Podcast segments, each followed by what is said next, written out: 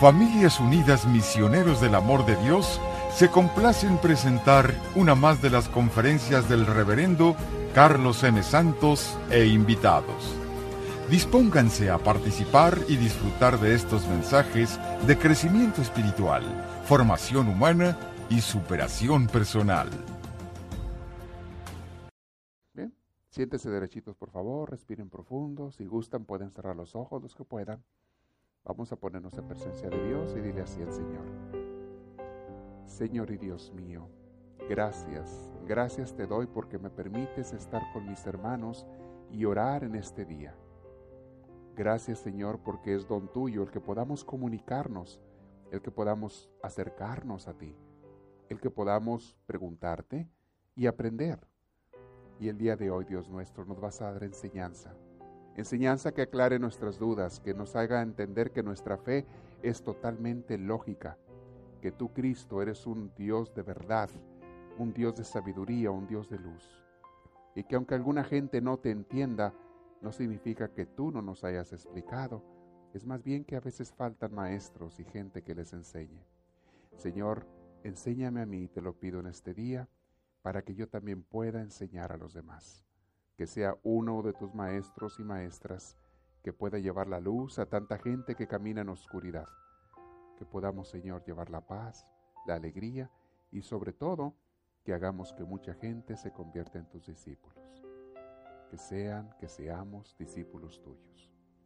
Gracias, Padre, por este llamado y ahora todos juntos te decimos con el corazón en la mano. Gloria al Padre, gloria al Hijo y gloria al Espíritu Santo como era en un principio, sea ahora y siempre, por los siglos de los siglos. Amén. Respiren profundo, rico.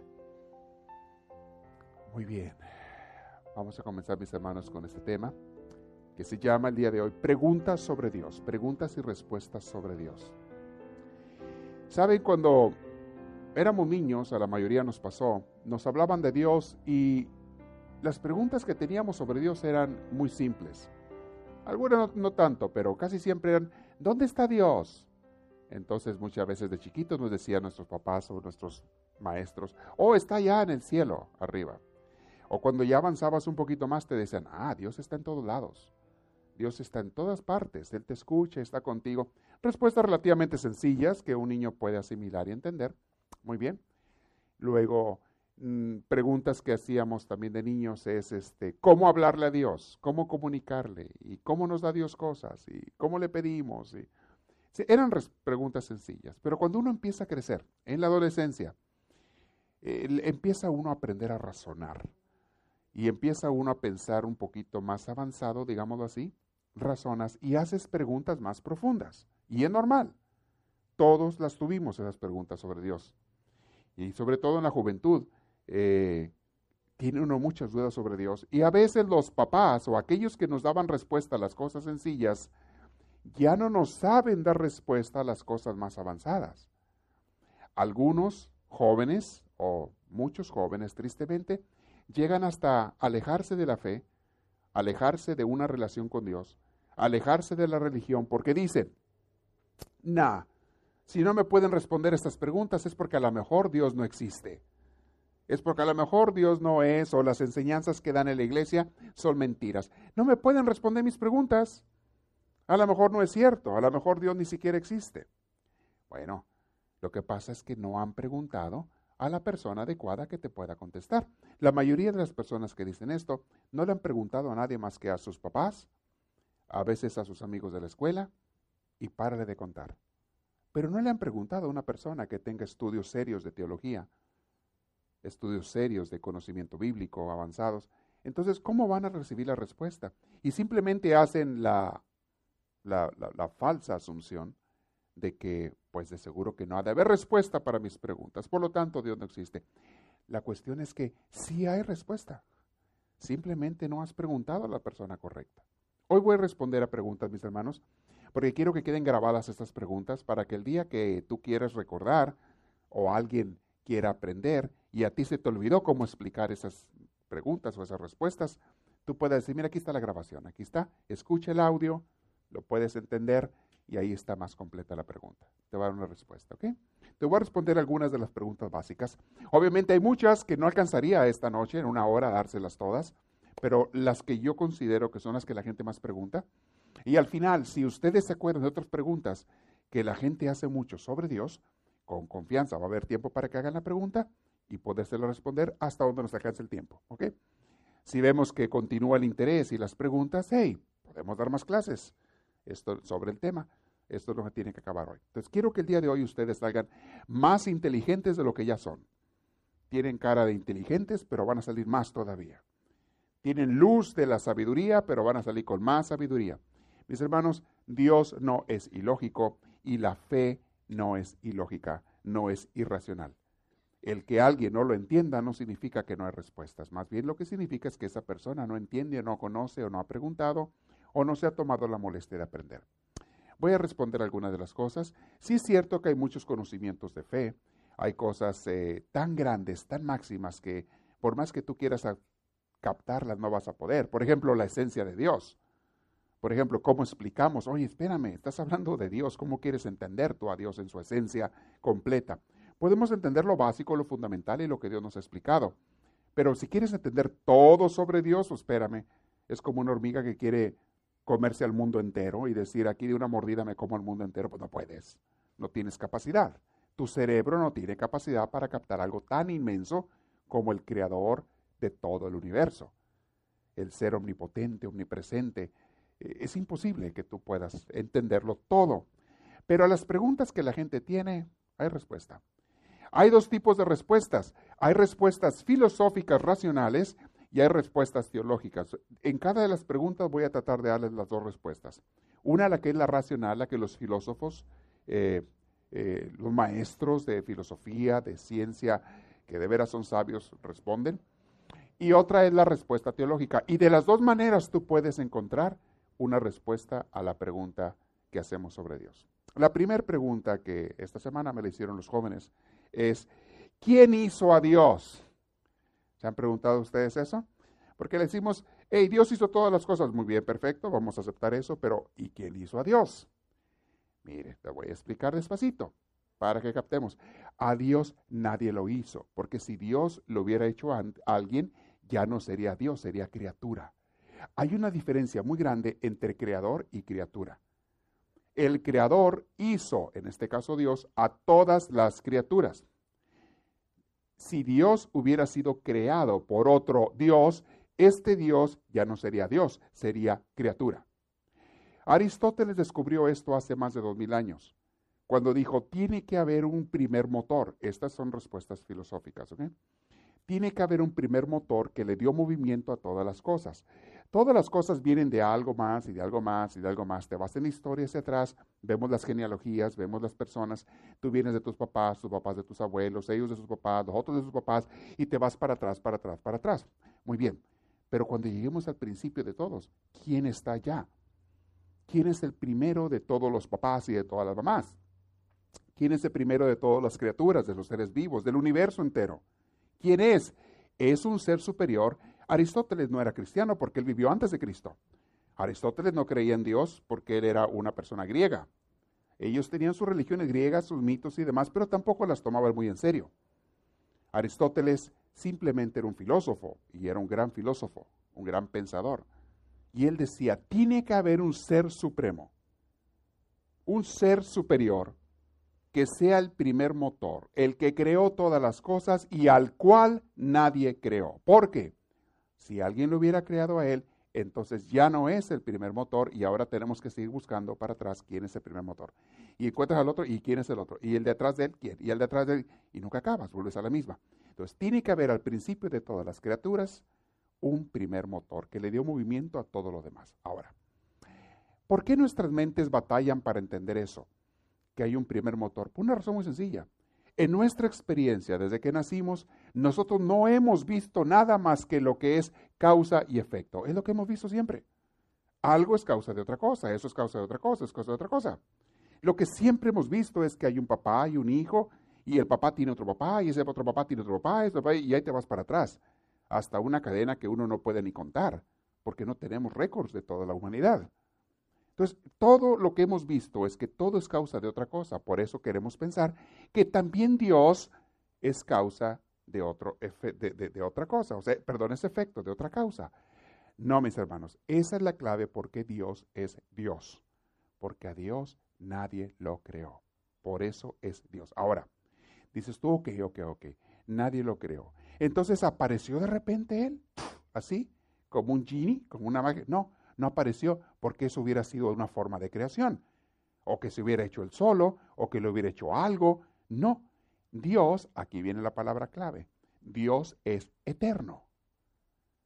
¿Qué significa eterno? Eterno significa que no tuvo principio y no tendrá fin. Ni empezó ni va a terminar. Ha vivido siempre, hoy la palabra siempre, y vivirá siempre. Y esto, pero eso no me cabe en la cabeza. Exactamente, es lo que te estoy diciendo. No te cabe en la cabeza a ti ni a mí, porque nuestra cabecita es muy pequeñita para entender la grandeza de Dios. Solamente podemos entender el concepto. San Agustín un día iba caminando por la playa pensando y pensando. Era otro gran teólogo de los primeros siglos del cristianismo. Y él no entendía cómo era eso de la Santísima Trinidad, tres personas en un solo Dios otra de las grandezas de Dios que van más allá de nuestra cabeza. Entonces él iba piensa y piensa tratando de entender.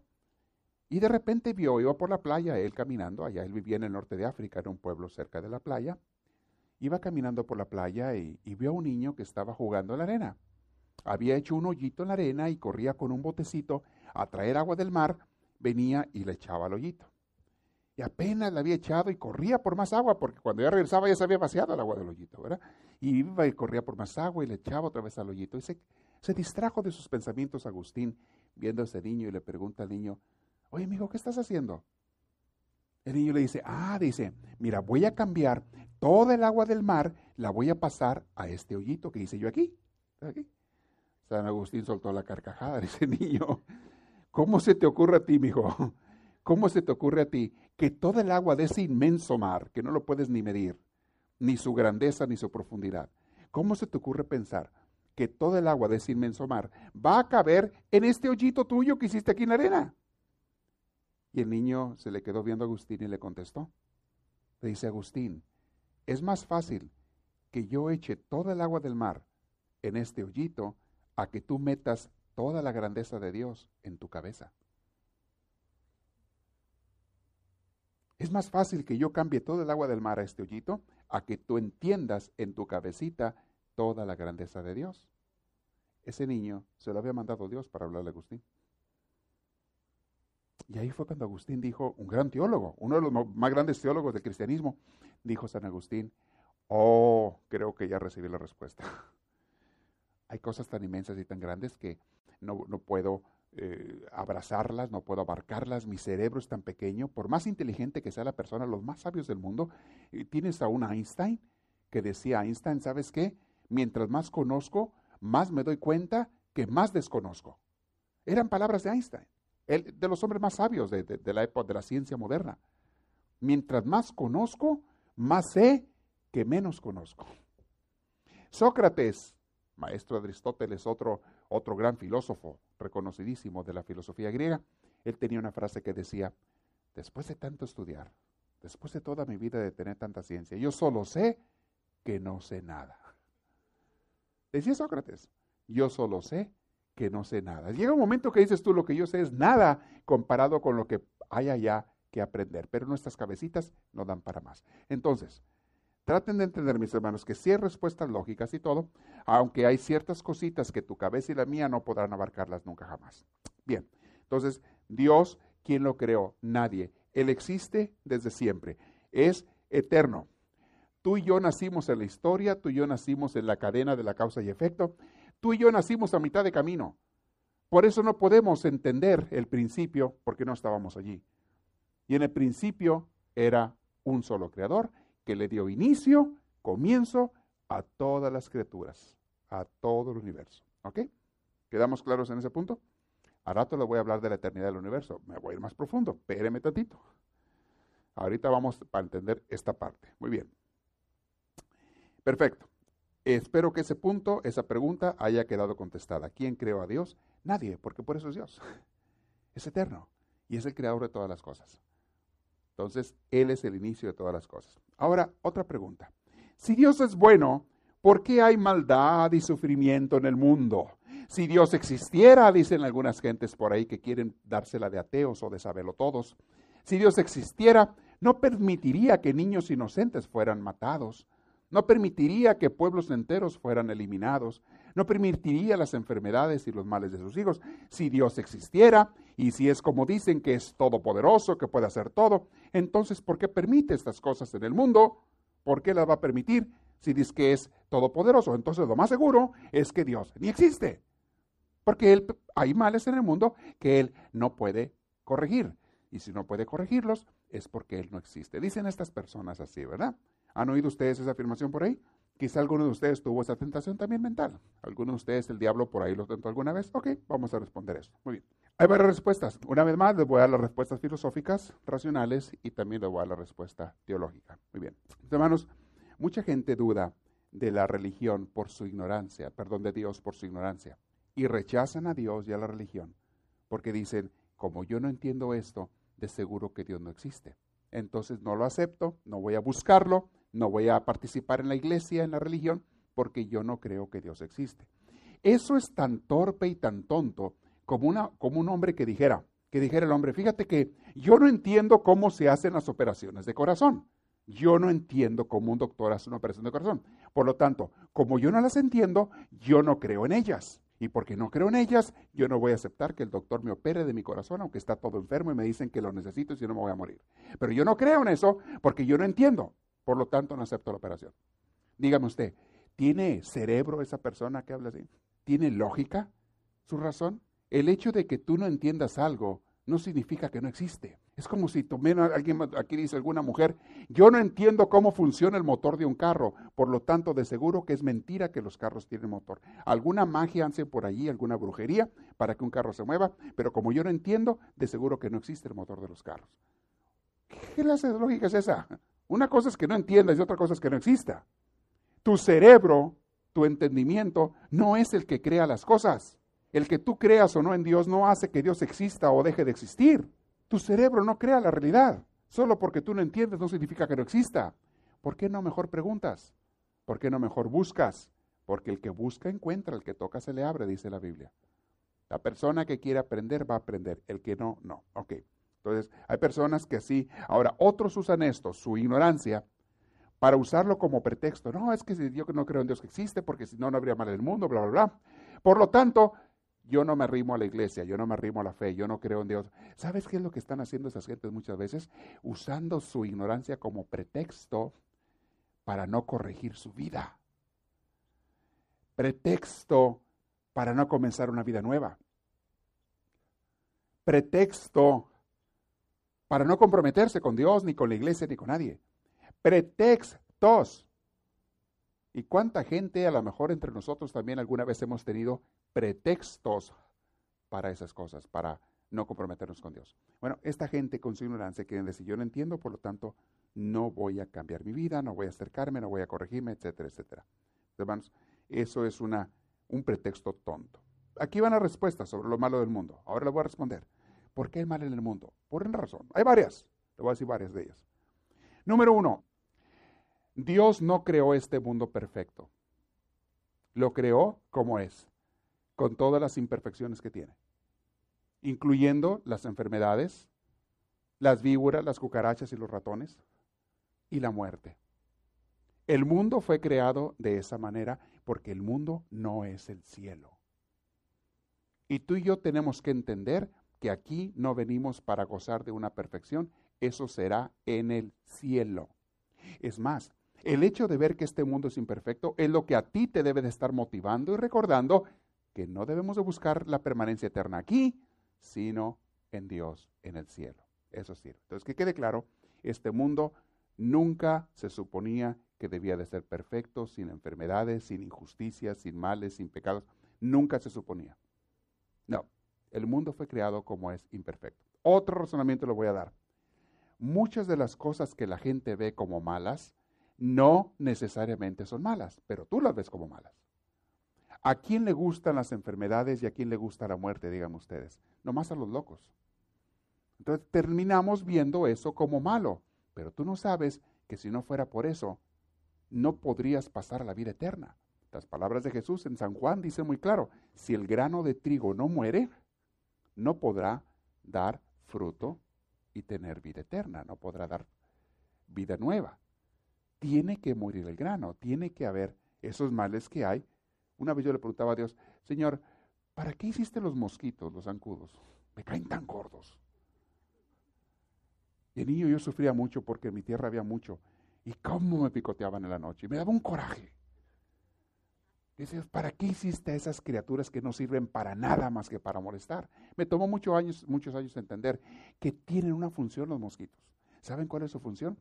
Transmitir enfermedades. Y dirá alguno de ustedes, wow, qué buena función, ¿verdad? Ah, pues sí, es buena función. Porque las enfermedades, acuérdense de la ley de la sobrevivencia de los más fuertes. Es parte de la naturaleza. Las enfermedades de los mosquitos matan a los débiles y hacen más fuertes a los fuertes. Les hacen crear más defensas. Eso hace que, sea animales o sea personas, la especie se haga más fuerte y los que están débiles se mueran. ¿Y para qué queremos que se mueran los débiles? Para que no se reproduzcan y tengan niños débiles. Se oye cruel, ¿verdad? Esa es la naturaleza que Dios creó, que se esté perfeccionando y mejorando. Bueno, Señor, ¿y, la muerte por qué? ¿Para qué? Porque si tú no te mueres en este mundo imperfecto, no puedes pasar al mundo que sí es perfecto. Si tú no te mueres en esta vida de separación de Dios, no puedes entrar a la vida de intimidad, de amor, de gozo eterno con Dios. Entiéndeme. Si el pollito no quiere salir del cascarón, jamás en su vida va a ver la luz, ni conocer los colores y ni siquiera conocer a su madre. Tu cuerpo y este mundo es un cascarón y tú eres el pollito que está dentro. El día que se quiebre el cascarón es el día que se quiebra tu cuerpo. Se quiebra, se rompe el cascarón. ¿Y qué pasa contigo? Partes y sales para con Dios si eras una persona de Dios. Si tú decidiste ser una persona que se alejara de Dios, qué padre, se te va a cumplir tu deseo. Vas directito al infierno. Se te cumple tu deseo. Quisiste vivir lejos de Dios, quisiste vivir en el mal, quisiste vivir en el pecado, quisiste hacerle mal a los demás. Perfecto, ese fue tu deseo. Ok, se te cumple tu deseo al máximo. Vas al lugar donde eso reina. El pecado, el mal, el sufrimiento, el dolor, la angustia, la ansiedad, el coraje, la rabia, todo eso reina allí, se te va a conceder, se te va a dar a manos llenas lo que tú quisiste en esta tierra. Y qué padre, no se te va a dar por un año ni por dos, se te va a dar para siempre lo que tú quisiste en esta tierra. Ese es cierto, es lo que tú querías, ¿no? Ok, está. Querías el bien, querías la paz, querías el amor, la justicia, querías el servir a los demás. Perfecto. El día que te mueres, se tiene que morir. Entras al lugar donde eso abunda el amor, la paz, la alegría, el gozo, el cariño de unos con otros, se llama cielo, se llama vivir con Dios. Se te va a dar a manos llenas lo que tú querías.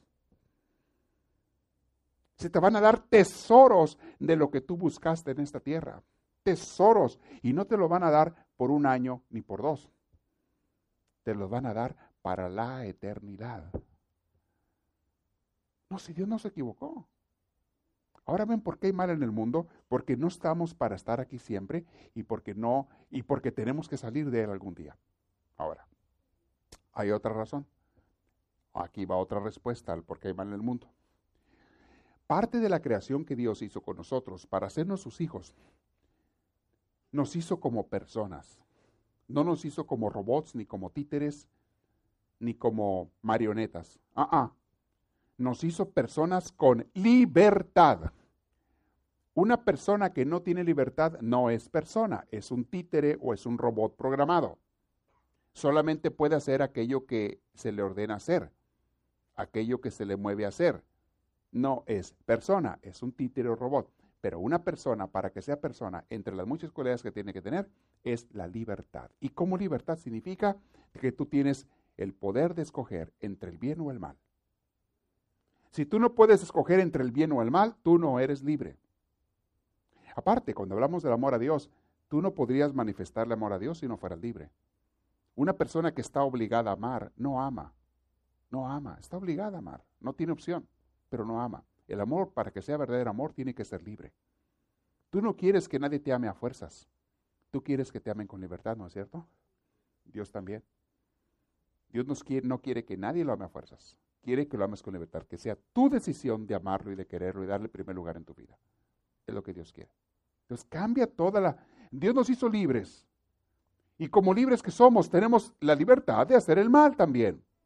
El pecado, la injusticia, de ofender o de dañar a otras personas. Desgraciadamente tenemos esa libertad. San Agustín decía también, ah, peligrosa libertad, Señor, que nos has dado que nos puede hasta, no solamente dañar a los demás, nos puede hasta separar eternamente de ti. Por eso hay gente que hace el mal, por eso hay gente que, que practica la injusticia, por eso hay gente que mata a gente inocente, los torturan, los dañan, porque son libres y Dios no puede violar lo que él mismo creó. Dios no puede decir a una persona, si Dios existiera, no hubiera creado a Hitler. Espérame tantito. Dios creó a un niño bueno, llamado Hitlercito. No era un niño malvado, era un niño bueno cuando nació. Una criatura inocente. ¿Qué pasó con él? Que él escogió convertirse en un demonio. Nadie lo obligó. Él escogió convertirse en un demonio y matar a millones de gentes. ¿Por qué? Porque era libre.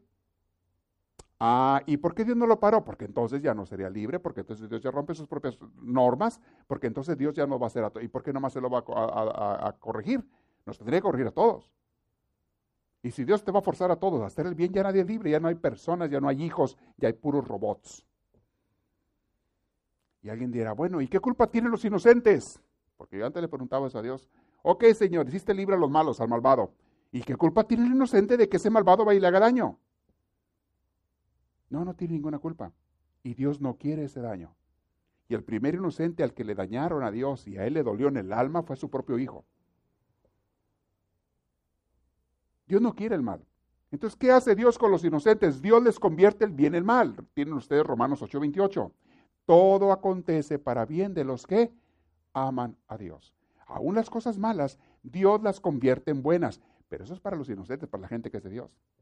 El mal que te han hecho, y ahorita te voy a poner una, prueba. El mal que te han hecho, si tú eres de Dios, Dios lo convierte en bendición para ti. Ponte a hacer memoria. Ponte a hacer memoria daños que te hizo gente en el pasado, si tú te mantuviste con Dios, Dios los convirtió en la más grande bendición para ti. Dime si no es cierto. Ustedes pueden sacar una lista de cosas. Yo te puedo sacar una lista de mi vida. Donde gente me quiso hacer daño y Dios convirtió en eso una gran bendición para mí para otros y para otra gente. Dios convierte el mal en bien. Tiene ese poder. Entonces no crean que Dios se olvida de los inocentes. Pero ya estamos entendiendo qué pasa o por qué hay mal en el mundo, por qué suceden cosas que uno no quisiera que pasaran. Te digo otra cosa, Dios tampoco quiere que pasen cosas malas en el mundo, que hay injusticias y pecados. Dios no quiere. Es más, nos ha mandado profetas desde siempre para decirnos que no hagamos el mal. Nos ha mandado personas, nos mandó a su propio Hijo para decirnos a todos, invitarnos a hacer el bien, a amarnos. ¿Por qué Cristo predica el amor? Porque eso es lo más hermoso y es no hacerle, no nomás no hacerle daño al otro, es servirle, amarle, ayudarle. Eso es lo que Dios quiere. Está bien clara la voluntad de Dios. Pero también es cierto que hay gente que decide hacer el mal. Entonces Dios no hizo a Hitler, Hitler hizo solo. Y esa gente inocente dice que mató 6 millones de judíos. ¿Dónde están? Pues con Dios. Los que eran de Dios, quisieron ser de Dios, están con Dios. Dios les dio muchísimo más que lo que Hitler les, quitó. Hitler les quitó la vida. Dios les dio una vida eterna. Hitler les quitó una vida pasajera, temporal. Dios les dio una vida eterna. Mucho más lo que Dios da que lo que el, hombre malvado quita. Ah, y entre paréntesis, Hitler no ha sido de los peores. ¿eh? Él mató a 6 millones, pero Mao Zedong en China dice que mató, no me acuerdo el número, pero algo así como 100 millones de gente en China. Y Stalin en Rusia mató a más gente todavía que China. A muchos cientos de millones de rusos mató Stalin. Los que no estaban de acuerdo con sus ideas políticas del comunismo. Y hubo otro de Cambodia, otro loco que también mató a millones de gentes. O sea, locos que han matado, lo más que Hitler es el que se le ha hecho más fama, pero no ha sido el peor. Ha habido otros peores. Y no han terminado, tristemente, la gente malvada. Pero nada va a parar el amor de Dios para los que son sus hijos. Acuérdate de eso. Nada lo va a parar. ¿Ok? Entonces ya estamos entendiendo por qué amar en el mundo. No, Dios no lo quiere, pero Dios nos hizo libres. Es otra de las respuestas. ¿Ok? Eh, ya les dije, este mundo está hecho imperfecto, pero Dios lo convierte las cosas para bien de sus hijos. Otra pregunta que a veces hacen, ¿por qué no puedo ver a Dios? La respuesta es, sí puedes, pero no sabes cómo verlo. Sí puedes, pero nadie te ha enseñado. Y segundo, a lo mejor te han querido enseñar y no has querido aprender.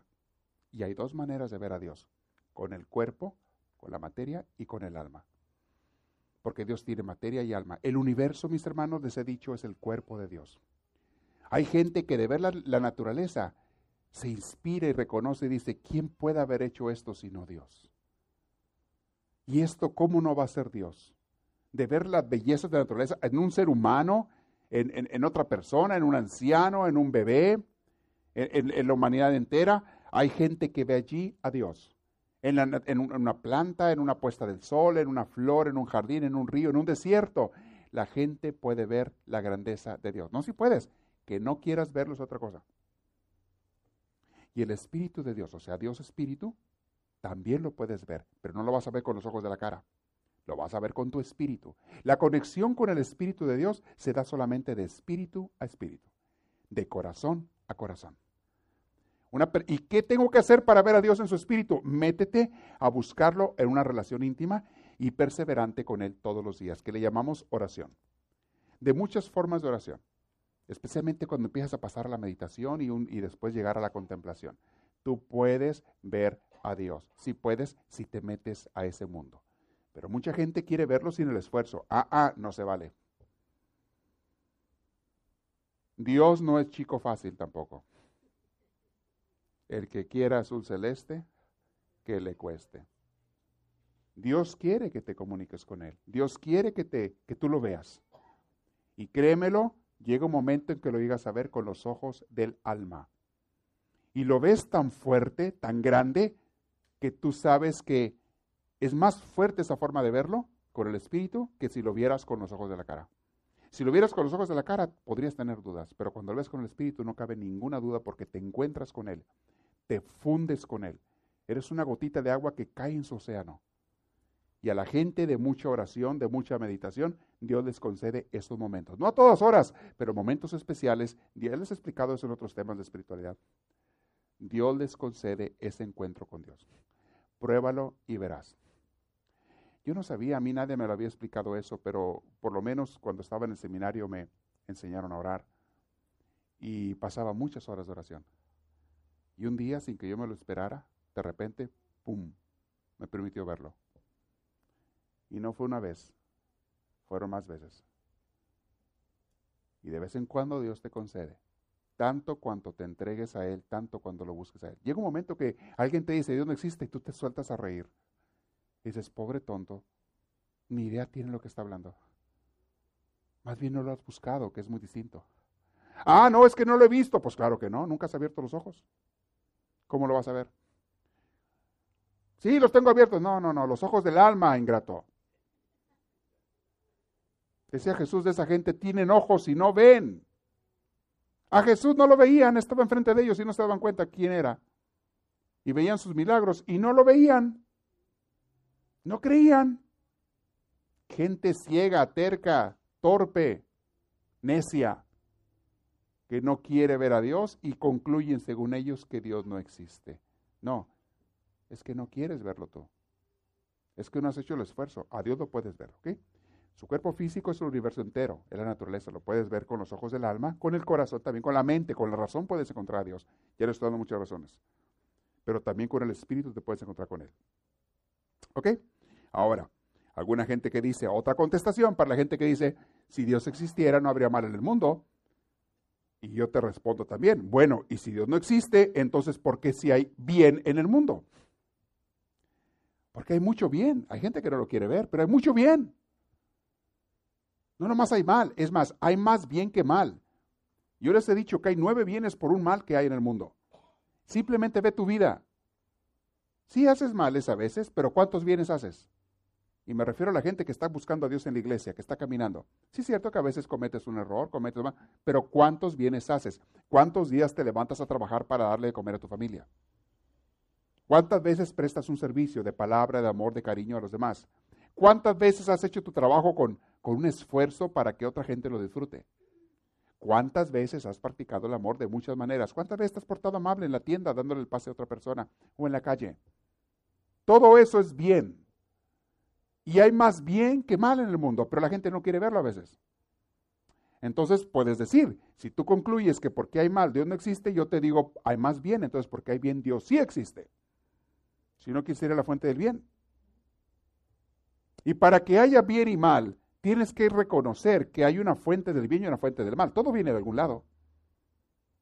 Y la fuente del mal es el demonio, es Satanás, que inspira gente y hace muchas cosas. La fuente del bien, sobre todo cuando hablamos de la parte espiritual, la fuente del bien es Dios, que da luz, alegría, sanación, gozo a las personas, que da la vida eterna, vida en este mundo y vida eterna. Entonces, tú me quieres decir que no hay Dios porque hay mal, yo te digo, pues entonces convéncete de que sí hay porque hay más bien que mal.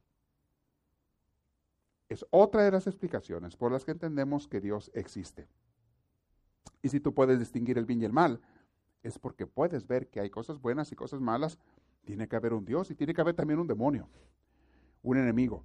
¿Cómo le llaman a Dios y al demonio? Bueno, en diferentes religiones les ponen diferentes nombres. Llámale como tú quieras, pero es el mismo ser. Los musulmanes le llaman Alá, los judíos le llaman Yahvé o Jehová. Eh, Jesús le llamaba Padre, a Dios Padre. No importa el nombre que le pongas, es el mismo Dios. Digamos lo mismo para el enemigo, le ponen diferentes nombres en las diferentes culturas y religiones del mundo, pero es la misma persona. Y los dos tienen ayudantes.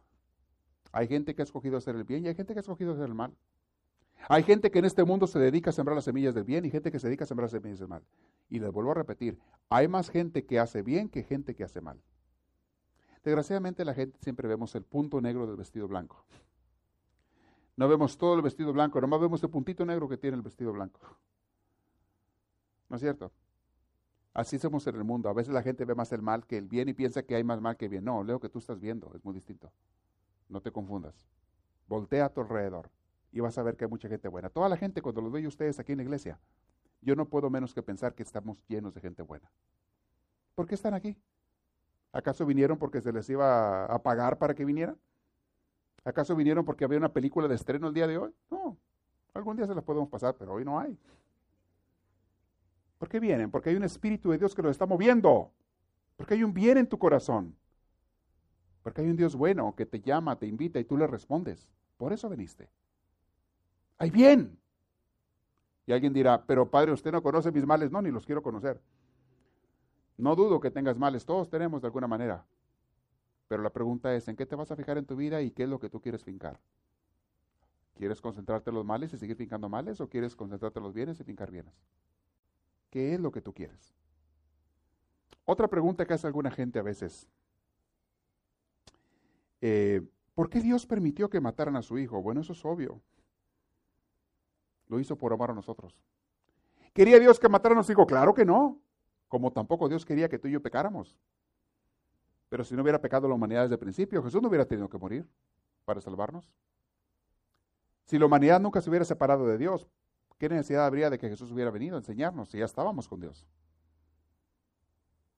No, Jesús, Dios Padre no quería. Ahí está la prueba máxima de que Dios no quiere el mal, pero a veces lo, tolera con dolor.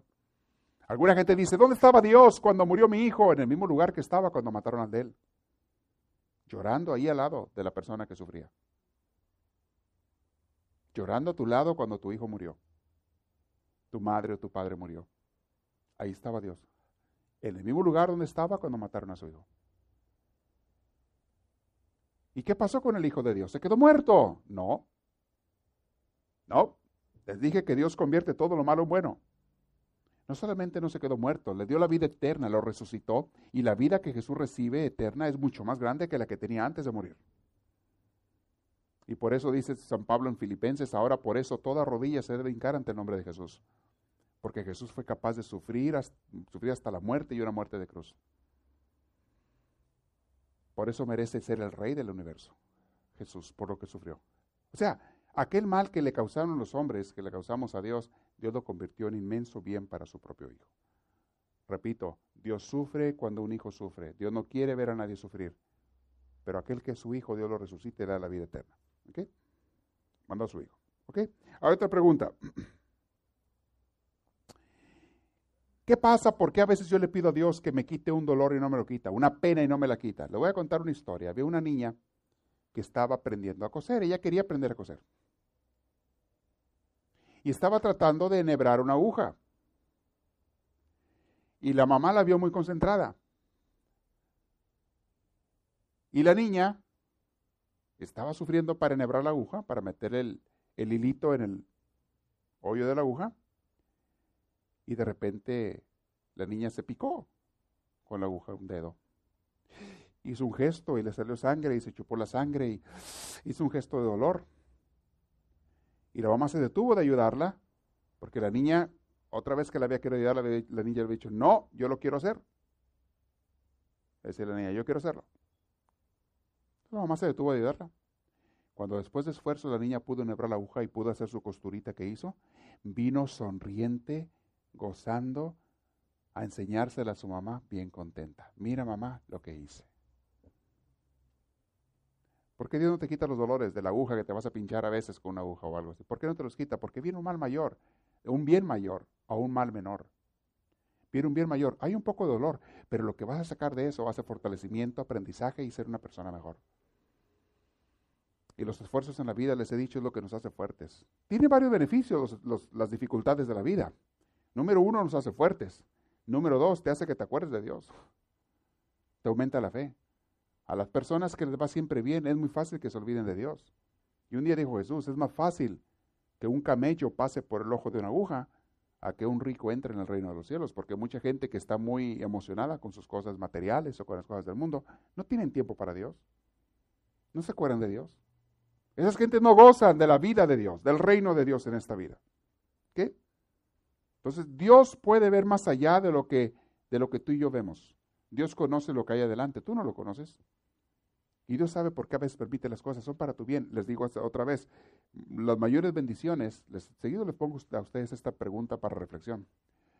Acuérdate cómo las mayores bendiciones que has recibido tú en la vida te llegaron después de un gran dolor. Dime si no es cierto. Acuérdate. Que son las cosas más grandes, de veras grandes que has recibido en la vida. Y acuérdate cómo llegaron después de un gran dolor. ¿Sí o no? Medita, acuérdate. Para que veas. Ah, pero cuando estabas en el dolor renegabas y pataleabas y Dios no me quiere y Dios no me escucha y Dios no me oye y bla, bla, bla. Dios tiene algo más grande para ti. Que no se daría si no pasas por esa cruz, por ese dolor. Lo bueno cuesta. ¿ok? Entonces, nos fortalece, nos hace fuertes en la fe, en todo ello. Muy bien. En la creación de Dios, el dolor y el mal son necesarios para que se dé el bien y el amor. Acuérdense que hasta del estiércol Dios saca hermosas flores y trigo para alimentarnos. También acuérdense que aprendemos de nuestros errores. Nos fortalecemos cuando nos esforzamos. Encontramos el sentido de la vida cuando tenemos metas y objetivos por los cuales luchar. Fíjese lo que dice Romanos 5, del 3 al 4, dice así. El sufrimiento produce perseverancia. Óiganlo bien, Romanos 5, del 3 al 4. El sufrimiento produce perseverancia. La perseverancia produce carácter, te forja, te hace fuerte. La perseverancia produce carácter. Y el carácter produce esperanza. La persona que tiene gozo, ganas de vivir, ir adelante. El carácter produce esperanza. Todo tiene un porqué. Repito la frase. El sufrimiento produce perseverancia. La perseverancia produce carácter y el carácter produce esperanza. Ahí está. Ya San Pablo lo vivía. San Pablo, podemos decir que es una persona que sufrió desde que él conoció a Cristo y se entregó a él, se la pasó de sufrimiento en sufrimiento porque donde quiera lo perseguían, lo criticaban, lo azotaban, lo encarcelaban, y terminó matado. Lo mataron. y en ningún momento San Pablo se quejó de la vida difícil que estaba llevando. Al contrario, le daba tantas gracias a Dios porque él más bien veía su vida como bendición. Estaba salvando tantas almas. Mis hermanos, dos mil años después, tú y yo seguimos siendo bendecidos por lo que hizo San Pablo. Seguimos alimentándonos de esa palabra hermosa que él escribió por inspiración divina. Si San Pablo no hubiera hecho ese sacrificio, tú y yo no recibiremos tanta comida. Yo constantemente recibo aliento. En momentos en que anda uno a veces aplastado, recibes aliento con las palabras de la Biblia. Te levanta, te da ánimos, te da esperanza, te da alegría, te levanta, te sana, te lleva adelante. A veces el beneficio que trae el sufrimiento de un día o de una vida no se queda nomás en esa generación. Hay sufrimientos tuyos que van a traer bendición a gentes por muchas generaciones. No saben ni por cuántas. Por lo menos a veces en la generación de tus hijos. Padres y madres de familia que se esforzaron tanto por sus hijos, trabajaron duro, se sacrificaron, lloraron lágrimas muchas veces y gracias a ellos los hijos recibieron muchas bendiciones de muchas formas. No nomás en dinero y en, en comida, también recibieron formación, educación, enseñanzas para la vida que a lo mejor van a pasar ellos a sus hijos después. No, los esfuerzos de esta vida ni te quejes porque van a traer beneficios cuando son cosas de Dios. No nada más para esta vida, para ti, van a traer a mucha gente. Yo a veces me pregunto, ¿por cuántos años después de que yo me muera, la gente seguirá, seguirá escuchando estas grabaciones y estas enseñanzas? Yo no sé. Pero si un año después de que yo me muera todavía la gente lo está oyendo, digo, valió la pena. Y me atrevo a pensar de que va a ser más de un año. Qué hermoso, qué bueno.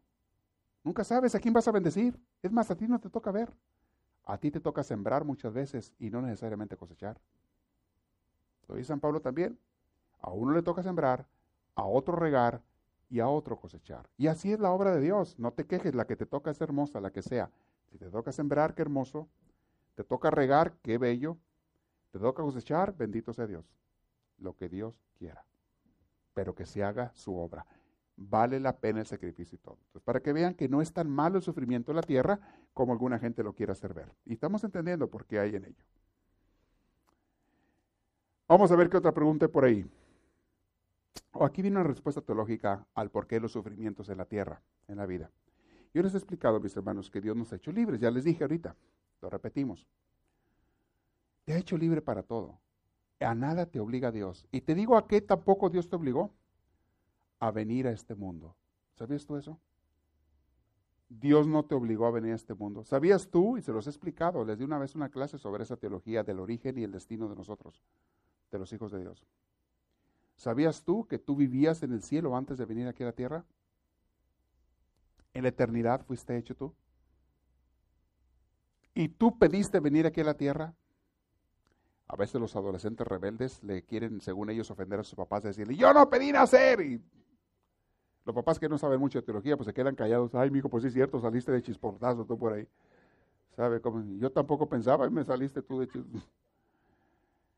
Eso es cuando no sabe teología. Cuando ya sabes un poquito, le dices, sí, mijo, estás equivocado. Tú sí pediste nacer. Tú no veniste aquí a fuerzas. Tú pediste en el cielo ser enviado y nacer en ese cuerpo y con estos padres. Tú los pediste. Y en esta situación. Pero ¿cómo es posible? ¿Cómo puedo haber yo pedido haber nacer, pobre? Yo hubiera pedido nacer hijo de Bill Gates. No, fíjate, porque si hubieras nacido hijo de Bill Gates no hubieras experimentado todo lo que estás experimentando ahora. Que te va a hacer crecer y saborear el cielo más para la eternidad. Mientras más sufras en esta tierra, más vas a gozar el cielo. ¿Sabías tú eso? Mientras más sed tengas, más rica te vas a ver el agua fresca. ¿Cierto o no es cierto? Mientras más hambre tengas, más sabrosa te sabe la comida, los taquitos esos ahí. Mientras más sufras en esta tierra, en este mundo limitado, más vas a gozar, más sabrosísimo te vas a ver el cielo. Mientras más hayas sufrido la oscuridad y la ceguera, más vas a disfrutar la luz y el poder ver. ¿Nos entendemos? Por eso tú y yo pedimos venir a esta tierra, para poder disfrutar más el cielo, porque ya estábamos a veces medio aburridos en el cielo, de tener todo perfecto siempre. Ya ni lo captabas. Venimos aquí cuando regreses vas a decir, ¡uh! ¡Qué padre! Esto es cielo. Esto es Dios. Esto es vivir con Él. Por eso unos pidieron nacer con defectos físicos, ciegos, paralíticos, con limitaciones mentales. Muchos pidieron nacer así. Para después, mm, aparte que van a hacer con eso una obra en la tierra, van a ser un testimonio para otra gente, para que otra gente no esté de quejona cuando ve a estas personas que tienen más limitaciones que ellos. Pero aparte de eso, al llegar al cielo van a disfrutar lo que aquí carecieron, lo van a disfrutar allá como nunca, al máximo. Nadie disfruta más el gozo de, de ver que una persona que estuvo ciega y de repente empezó a ver. ¿Cierto o no es cierto? Los que siempre hemos visto ya ni valoran a veces la bendición de la vista, que es inmensa. Nadie disfruta más la posibilidad de oír que una persona que no escuchaba y un día con una operación comenzó a oír. Esa persona se vuelve agradecidísima para siempre. Nunca vuelve a tomar las cosas por concedidas. Nunca. Nadie disfruta más tener una casita que aquel que se crió en una choza pobre o en cuevas. Por eso la gente que sufrió pobreza de chica y después de grande tienen algo, lo valoran como no tienes idea. Y por eso los niños que siempre nacieron y fueron criados teniendo todo, nunca valoran lo que tienen y siempre están queriendo más. Porque nunca están felices. A propósito, la reflexión que mandé hoy en la mañana en mi meditación diaria de la oración les decía eso. Promesas de engaño, falsas promesas. La, una de las pruebas de que el materialismo, el consumismo no te hace feliz es que tú consigues algo, compras algo que tú crees que te va a hacer feliz, una ropa, una moda, un carro, una casa, lo que sea. Compras algo y al poco tiempo ya quieres más de lo mismo o lo más nuevo o lo más moderno, quieres otra cosa. Si de veras aquello te iba a hacer feliz, ¿por qué estás queriendo otra cosa? Porque es una mentira que las cosas materiales te dan la felicidad. Te dan un alegrón de temporal nada más, pero felicidad no. Ese alegrón se pasa rápido. Esa emoción que traías cuando sacaste el carro de la agencia te duró un tiempo, muy cortito. Se te acabó la emoción cuando te llegó el primer cheque, el primer cobro que tienes que pagar. Ahí se te acabó la emoción. Dime si no es cierto. Tan, sí, la emoción de la casa nueva se te acabó cuando te llegaron los taxes que ahorita están llegando a todo el mundo que tienes que pagar los impuestos.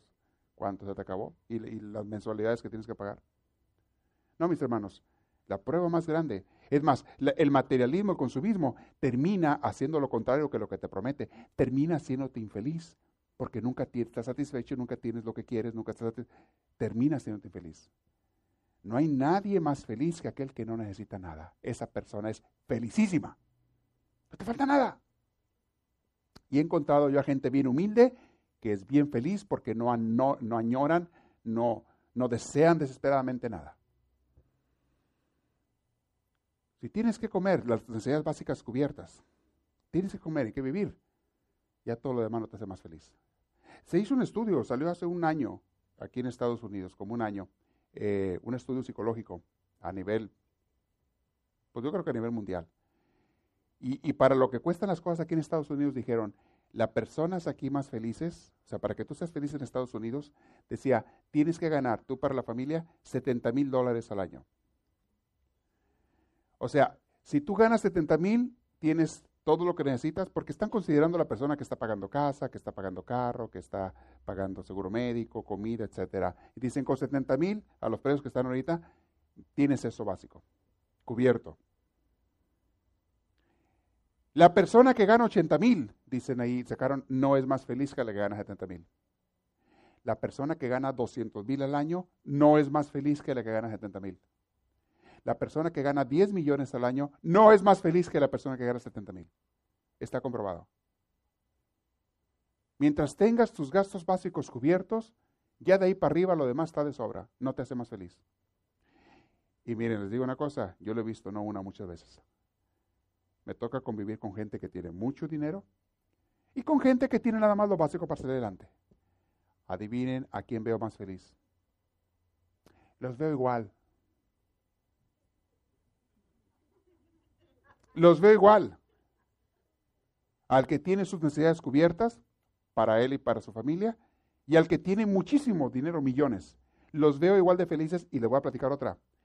También los veo igual de infelices a veces. Con los mismos problemas. Que si el hijo, que si la hija, que si el marido, que si la esposa, que si, la depresión, que si la pastilla, que si es los mismos problemas. El que gana lo básico, pero que no anda apurado para pagar los, las cuentas, ¿verdad? Los mismos problemas ese que el que tiene millones. Lo he visto no una, cantidad de veces. Para que vean la falsa promesa que hay en el materialismo y el consumismo. Bien, y se, me, está acabando el tiempo. Quiero saber si hay una pregunta por allí. Que no nomás una pregunta tuya, una pregunta que me faltó contestar de las más básicas que la gente hace con respecto a Dios. Traté de contestar la pregunta de quién hizo a Dios, por qué hay mal en el mundo, por qué hay sufrimiento en el mundo, de dónde venimos a dónde vamos. Eh, ¿Qué más le respondí? Que son las más básicas que la gente hace.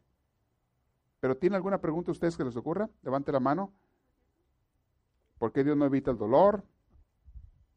¿Por qué no impidió que mataran a su hijo? ¿Por qué no podemos ver a Dios? Todo eso lo respondí el de hoy. ¿Alguien tiene otra pregunta por ahí? Sí. A ver. Bueno, más que nada pregunta de curiosidad también. Ajá. Usted dijo, padre, que una persona que le quitaba la vida a otra persona Sí. va para el cielo.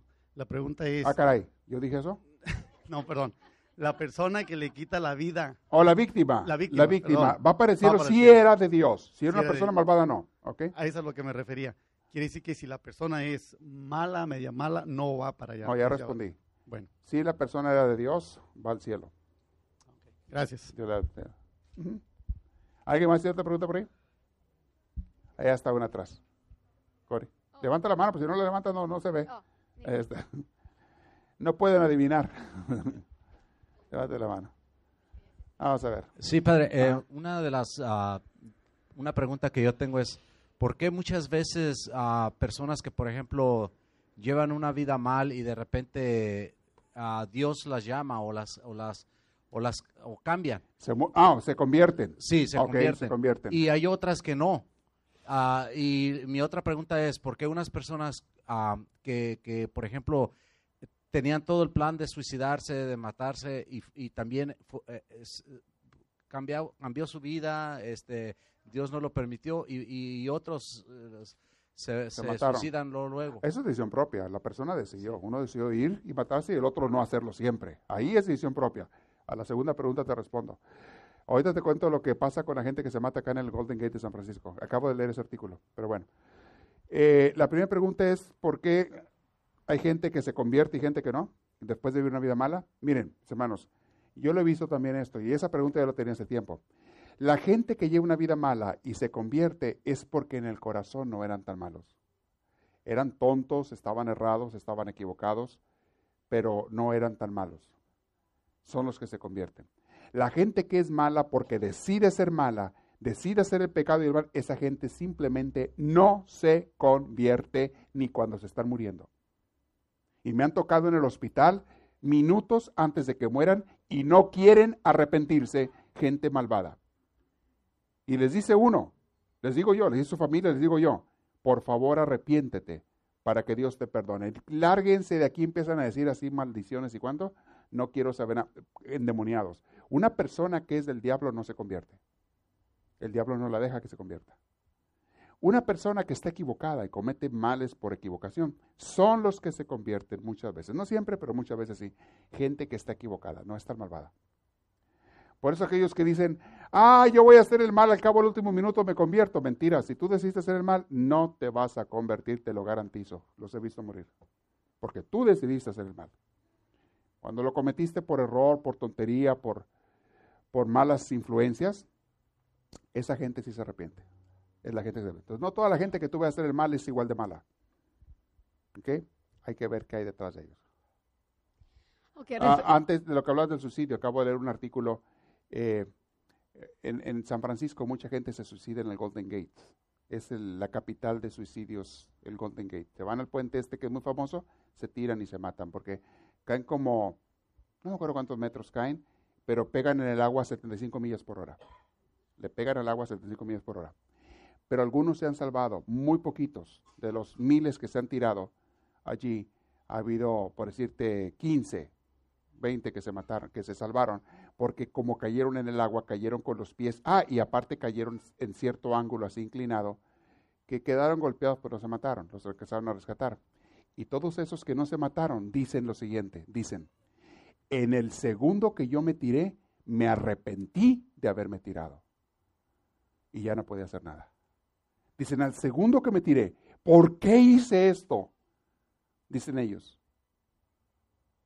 Y seguro que los demás que sí se murieron dijeron lo mismo, pensaron lo mismo, pero ya era too late. Eso es lo que dice la gente para que vean la tontería de las personas que se quieren quitar la vida.